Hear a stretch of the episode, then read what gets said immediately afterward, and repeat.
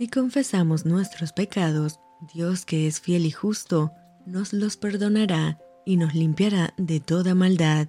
Te saluda tu amiga Merari Medina. Bienvenidos a Rocío para el Alma. Lecturas devocionales, la Biblia. Job capítulo 34.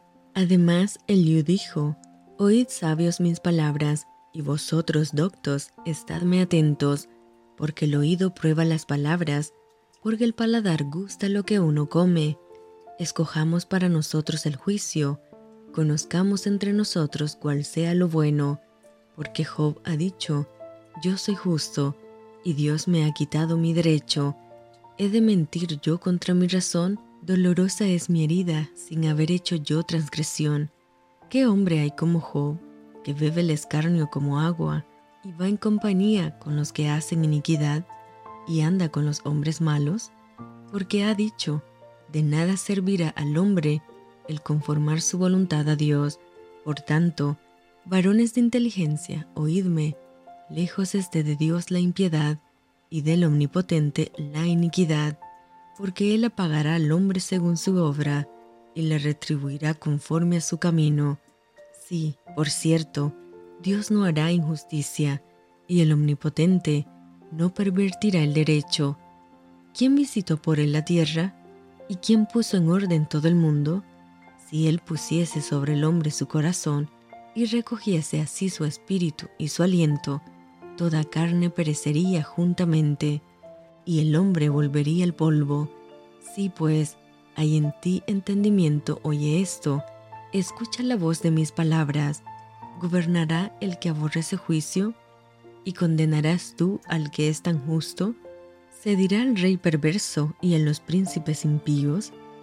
cuanto menos a aquel que no hace acepción de personas, de príncipes, y respeta más al rico que al pobre, porque todos son obra de sus manos. En un momento morirán, y a medianoche se alborotarán los pueblos, y pasarán, y sin manos será quitado el poderoso, porque sus ojos están sobre los caminos del hombre, y ve todos sus pasos. No hay tinieblas ni sombra de muerte, donde se escondan los que hacen maldad. No carga pues él al hombre más de lo justo, para que vaya con Dios a juicio. Él quebrantará a los fuertes sin indagación, y hará estar a otros en su lugar. Por tanto, él hará notorias las obras de ellos, cuando los trastorne en la noche y sean quebrantados. Como a malos los herirá en lugar donde sean vistos, por cuanto así se apartaron de él y no consideraron ninguno de sus caminos, haciendo venir delante de él el clamor del pobre, y que oiga el clamor de los necesitados. Si él diere reposo, ¿quién inquietará? Si escondiera el rostro, ¿quién lo mirará? Esto sobre una nación y lo mismo sobre un hombre, haciendo que no reine el hombre impío para vejaciones del pueblo. De seguro conviene que se diga a Dios, he llevado ya castigo, no ofenderé ya más.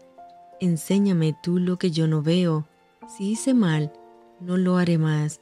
¿Ha de ser eso según tu parecer? Él te retribuirá. Ora, rehuses, ora, aceptes, y no yo. Di, si no, lo que tú sabes. Los hombres inteligentes dirán conmigo, y el hombre sabio que me oiga, que Job no habla con sabiduría y que sus palabras no son con entendimiento.